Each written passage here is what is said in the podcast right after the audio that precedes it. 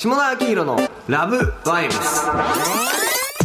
どうもこんにちは、下田明のラブバイブスです。えー今回は前回に引き続き2021年映画ランキングということで、えー前回、えー僕下田の、えーランキングを発表させてもらったので、えー今回は小峰君のランキングをはい発表してもらいたいと思います。ということで、えーライター、映像制作会社勤務の小峰君です。はい、よろしくお願いします。いや、でも、肩書きがどんどん、前回もありました肩書きが増えましたね。なんか、はい。今年なんか選ぶ上で大変だったこととか。選ぶ本当に大変で、なんか本当にこれも、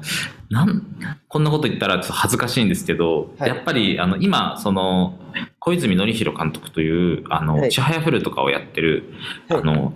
映画のチームで今ちょっと仕事をしていて、こう見る作品というか、作る作品やっぱ王道のエンタメだったりするんで、このお客さんはどう思うのかなみたいなことを、まあ最終的にはこう自分の好みとかでもものを言うんですが、お客さん的にどうなんだろうみたいなこととか、こう考えがちで、なんでこう自分にとって面白い、自分、その例えば18歳の時の自分が見て面白いかどうかみたいな基準ではないよう、ないような映画の見方をしてしまっていて、小峰君だってさ、もう単館系の映画館で生まれたみたいな感じ。そうですね。そうなんです。だから、この会社に入って多分、この3年目なんですけど、はい最初の1年とかはもう本当、テアトル新宿には寄りつかないみたいな、あえて東宝シネマズでしか映画を見ないみたいなこともやって、はいはいはい。自分の感性をメジャー化させよう、メジャー化させよそう、あ、そう、本当そうなんです。だから、はいあの、バットマンとか、あの、マトリックスをすごいちゃんと見直そうみたいなこと絶を、対見なかったやつだもんね。その今までは本当に見なかったですよね。はいはいはいなんでちょっとそこから、まあ、それを今、さっき五反田のエクセルシオールで置いてきたので、もう本当個人の極視的ベスト10ということで、じゃあまあヒッ今トするかしないかとかいう、そう映像作としての観点は置いてきて、五反田に置いてきて、はい今、興行収入はいくらだみたいなことも置いてきて、はいはい。はい、ちょっと純粋に見ようというところで、上げたベスト10になります。はい。じゃあ僕も小峰君からね、いい映画を教わる気分で聞いていきたいとはい。思います。結構やっぱ法が多くなっちゃったなっていう感じなんですが、おじゃあよかった。うんはい。じゃあ、行っていきますね。お願いします。はい。で、ベスト10がですね、はい。えっと、吉田圭佑監督の空白。で、えっと、ベスト9位が、えっと、永井聡監督のキャラクター。で、えっと、ベスト8位がドライブ・マイ・カー。で、えっと、ベスト7位が花束みたいな恋をした。で、ベスト6位が東京リベンジャーズです。結構、被ってますね。そう、意外とね、被ってたんで安心したんですよ。なんかその、始める前までちょっと全然被ってないんじゃないかっていうところで、全然別にね、被ってなかったからといって、小峰、被れたなとか言わないんで大丈夫ですけど。そうそう。会社に被れたなとか言わないんで大丈夫ですけど、はで、この今挙げてくれた5作品中3作は僕もそうです挙げさせてもらね。ったやつですけれども、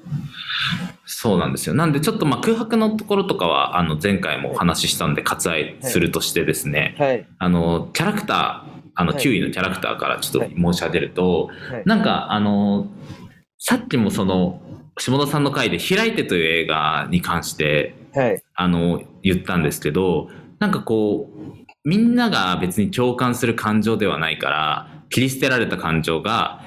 あるんじゃないかっていうのをちょっと懸念していて、なんか映画って多分、今までのそのエンターテインメントで描いてなかった、まあ暗部だったりとか、こう、すごい、こ個人でも持ってはいけない倫理観みたいなものもちゃんと正面から描くっていうところの、が結構できる媒体だと思っていて、それを考えて、まあ、開いての場合は、その思春期のその諸突猛進な感じが人を傷つけてしまわないと自分でいられないような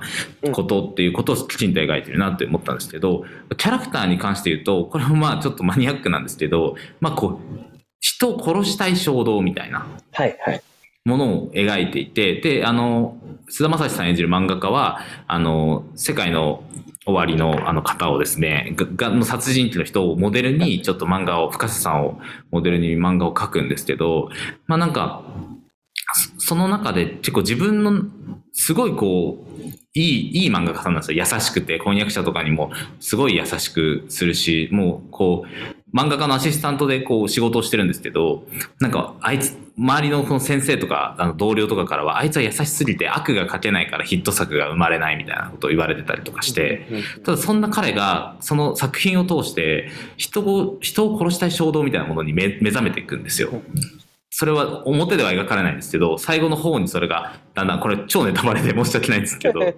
なんか描かれていって、だからそ、そこの、なんかその衝動を持った者同士のラブストーリーみたいに見えるんですね。なんかそこを正面からあの規模の作品で描いた。しかもなんか、それがこう原作がないものでやったっていうところとかも含めて、まあそれちょっとごたのに置いてきた感情が出てきちゃったんですけど、で、フジテレビと東宝がこんなもの作るんだっていう。それをなんか描いたことにすごく勇勇気というか、なんか素晴らしいことだなと思ったはい。のと、まあ、原作の人がもともとなんかこう、あの、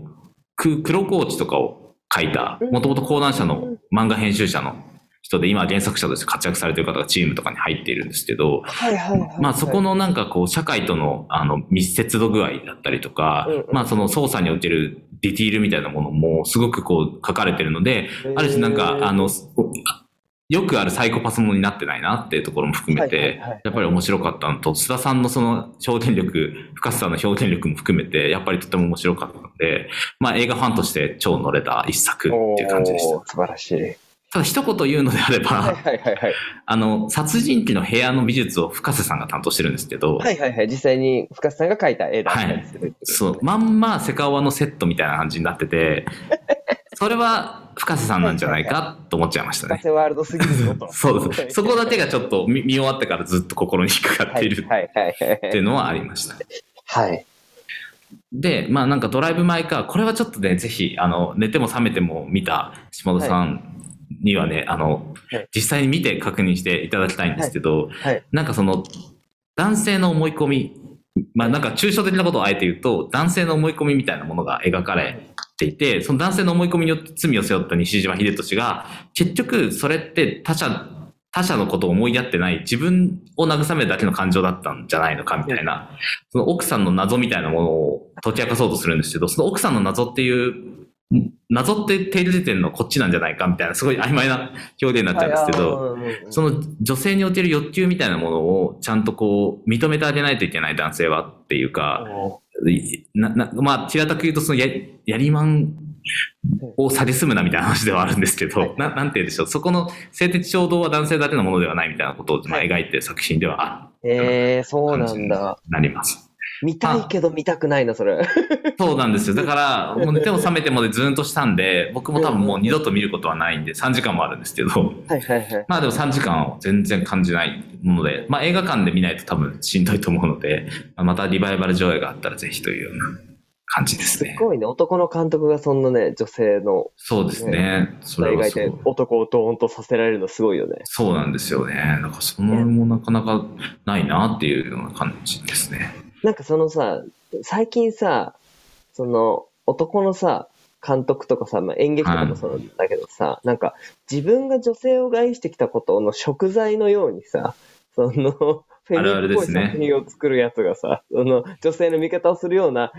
作品を作るやつが多いんだけどさ、なんかそういうのわかんないよね。それお前がやってきたことただ描いてるだけだろみたいな。そうですね。なんかわかりますよね。な、なんでわかるんだろうっていうのは、すごい不思議なんですけど、罪滅ぼしのようにやるやつです。そうそうそうそうそうそうそう。そこで罪滅ぼすなよみたいな。うん。そう。そういう意味でね、なんか、ね、今の説明だとそうじゃない感じがして、すごい、そうですね。男をドーンとさせられる。なんか、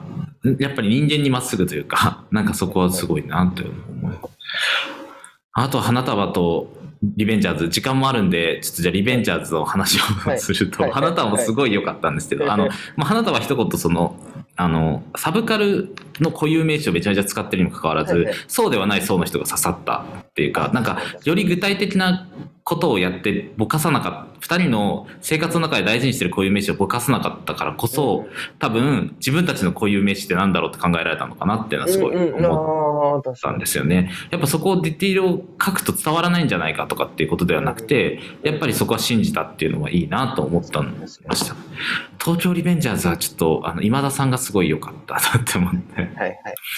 もともと原作ファンなんですけど、まあ、イケメンパラダイス的にすごい若手の人たちが、そのフィクションのキャラクター、漫画のキャラクターを違和感なくややったっていうのもすごく良かったんですけど、はいはその今田さんがもう本当に原作のひなちゃんにしか見えなかったっうんうんていうのが、なんでなんだろうなって思思うんですけど、うん。なんかそこはなんかもしかしたらあのスパイダーマン的なや あの逆中をちゃんとの描き方のシーンが良かったのかもしれないんですけど、はいはいはいはいはい。その今田さんの描き方なんかこう目力がすごくあるように感じ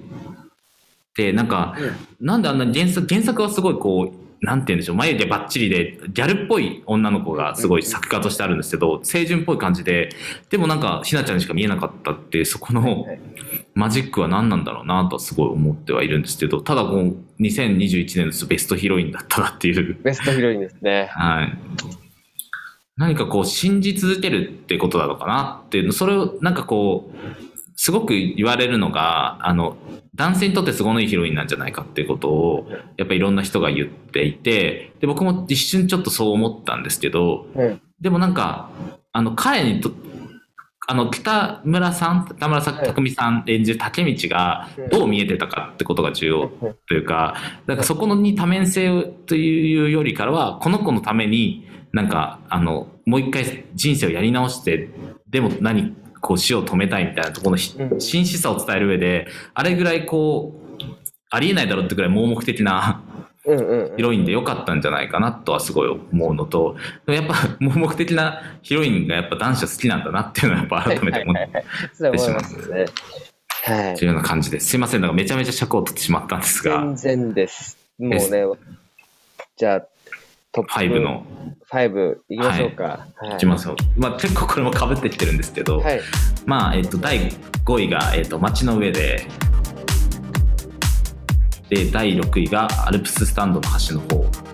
あ、第第4位ですね。すいません。第4位がアルプススタンドの端の方。第3位がフリー以外。で、第2位がクレナズメで、第1位が素晴らしき世界です。おー。いや、僕も1位と2位迷ったのよ。そうですね。最初1位素晴らしき世界にしてたわ。はい。僕も最初逆逆でした。でも ちょちょっと理由があるんですけど、ははいはい。じゃあ、どうどうします？い。そその理由からいきます？それとも 5, 5位からいきます？そうですね。まあでもその理由、理由からいきますか。なんか流れ的に。はい。僕、多分、あの、ここ数年見たエンターテインメントの中でも、はいあんなに泣いて笑ったのって、クレナズメの演じが初めてだはいはいったはい。んですよ。もう本当にたくさん笑って、めちゃめちゃ泣いて実況から出てきたんですよ。で、なんでなのかなって、やっぱ松井さんの視点ってすごくこう、どのキャラクターもちゃんと描くというか、うん。物語のための機能になってないはい。ですよ。どのキャラクターにも役割があって、でも血が通っていて、なんかその、なんて言うんでしょう、これは松井さんが持ってるかどうか知らないですけど、うんなんかその、自分の仲間になった人とかはどんなに地味なや、なんかキャラクターを、ななんていうんですキャラ化するじゃないですか。結構その、お前はこういうキャラだよね、みたいな目線をすごい感じるし、男性のノリもあるんですけど、うんでもそれ以上に、なんかそのキャラクターに対しての愛をすごく感じるんですよね。なんか、あの、あ、ごめんなさい。ちょっとパッてと忘れちゃった。なんかこう、こうちょっとした瞬間の小道具とかにすごい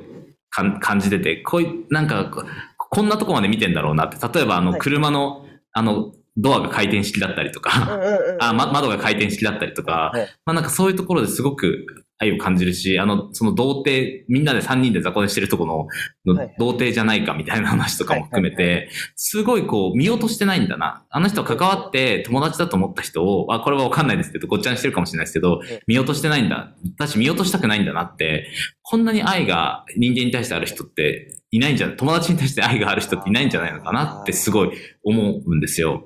それで、聞いてるともう嬉しさと怖さが混じってくるよね。そうですね。なんかやっぱそこ執着みたいなものもあるしはい、はいはいだだからやっぱりああいうセリフが書けるんだろうなって思うんですけど、若葉さんが言った予告でも使われたセリフとかも、やっぱりなんかあんなセリフをよう言えるというか、多分ぶつけ、それに近いことぶつけたことあるんじゃねえかなって思うぐらい。でも、それでいて、ま、ま、前田敦子さんみたいのを、なんかただのそこの男集団の添え物にしないっていうか、その人にはその人の人生があって、重ならなかっただけだよ。男は勝手に盛り上がってるよね、みたいな。でもそこでまた笑いが生まれたりとか、はいはいはい。もうそれがすっごい良かったなってうん。思いました。で、で、2位な理由なんですけど、はいはいはい。そうだ、今、1位みたいな言い方してる。はい最後に、まあね、2位とか言って、僕なんかが恐縮なんですけど、まあ、全然全部がベストではあるんですけど、今年順位つけるのやめようかなって思ったくらい。はい。僕もそう思いました。それをちょっと提言しようか、五反田で迷ってたくらいで。ただ、えっと、僕がそう思ったのは、やっぱり、なんか、ななんて言うんでしょう。すっごい想像力うん、あの、映画もそうですけど、演劇も、死んだ人がいいいるっていうことに対する違和感がゼロだっうん。たのって多分、想像力をすごいかき立ててくれるというか、なんか、あの、特別なことをしなくても、やっぱり自分たちの思い出とか、なんか、疎遠になっちゃった友達とかの顔を浮かべながら乗れてみれたなって思うんですけど、一点だけ、あの、ちょっと乗れなかったところが、はいはい。の乗れなかったっていうか、なんか、こっちの想像に委ねてくれてよかったのにって思ったところがあって、我が名はガルーダーのところ？じゃなくて。ガルーダのところは、まあ、まだなんか、うん。あの、いいいいんですけど、その後のお花畑のところはいはいはい。に行くじゃないですか。うんそこの、あの、その天国感みたいなもものが、なんか、ああいう、ああいうなんか CG っぽくしなくてもよかったんじゃないかって思っちゃったんですよね。はいはいはいはい。あ、なんかそれは難しいんですけど、なんか、もう、もう5人のことだけをが見れればいいみたいな。ことを、あ、もうこの中の、このメンバーのことだって見れればいいっていうのはすごいちょっと思思っちゃったぐらいなことなんですけど、まあ逆にそれ、まあでもその時の踊るシーン、踊るところとかでもうその違和感って一瞬で消えるというか、うんもう曲が始まったら何も気にならないんですけど。そこだけちょっと思ってしまう。なんか全然何もしなかったってとっても素敵な人間が映ってるから、もうなんか、あの、大丈夫ですみたいな 気持ちになったっていうのはありました。はい。スロー世界が良かったのは、まあさっきも言ってましたけど、前回も言ってましたけど、そうですね。素晴らしい世界が良かったのは、あのーまあなんかこう、人間の可愛さを描すごく描いてくれたはいはい。というか、なんか負の方のあの可能性に行きがちだと思うんですけど、でもなんか、あの、前向きに、前向きに生きることも人間の本質なんだよってところをすごい描いてくれたなって思っていて、それ役者さんがすごいずっと可愛らしかったからなんですけど、はいはい。で、周りの人がだからこそ助けたくなる気持ちもわかるし、みんなでこう、就職決まった時にお酒飲む感じとかって、なんか、あんまりかっこいいシーンではないけど、それがグッときたりっていうか、なんかどれだけその、誰と比べてどうじゃなくて、あなたの中でどういう風になれたかが正解なんだっていうところが僕のタイトルの答えだと思ったんで、ああ、確かにね。なんかそこのミニマムな世界を揶揄する隙間も与えないぐらい。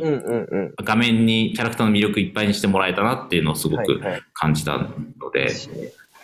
入れました。あの、5位から3位は次の回に行った方がいいですかね。今、そうね。えーはいい、やでも、いいっちゃいました、いっちゃいました、もうもあ、わかりました。う。はい。まあ、えっ、と、5位から3位は、えっ、と、5位は街の上でなんですけど、はい。まあなんかヒロインいっぱい出てて、で、僕も仕事ご一緒した女優さんとかも中にいらっしゃって、でも、こう、下北沢の街をたっぷり映しながら、なんか、あ、これあり得たであろうを話をなんかその、あらすじというか、気象転結とかではなく、かはい。キャラクター同士のありそうな会話だけで引っ張るっていうのが、はいはい、すげえ面白いなと思って、あ、ご覧になりました？僕見てないんですよ。あ、なるほど、なるほど。なんか、プロデューサーのことが嫌いすぎて。あ、僕、僕もそうなんですけど。あの、宣伝に絡めたイベントしようとした時の、もはいのものがすごいムカついたものに絶対見ないと思って。でも見るわそうなんそうなんですよね。な中田聖奈さんっていう 女優さんがいるんですけど、その人と若葉理恵さんと長回しのシーンが、うんあ、おこういう夜を過ごしてたような気がするし、過ごしてなくてもこれを見たからもう過ごしたことでいいんじゃないかって思っちゃうぐらい、すごいいい、あの、じ女子との夜って感じえー、で、まあ、そこもね、をぜひ見ていただきたいって。ね、ネットフリで見ます。はい。で、アルプススタンドの端の方は、まあ、あ去の、年じゃない？実は。あ、去年でしたっけ？うん、いや、俺も大好きだからなんだけど。あ、そっか、ごめん僕が見たのが今年だったから。すみません。いやでももう、それくらいロングヒットしてた作品ですから、もう、今年見たものですから、全然。いや、いいよな、これ、これ素晴らしくない？素晴らしい、素晴らしいです。なんか、あの、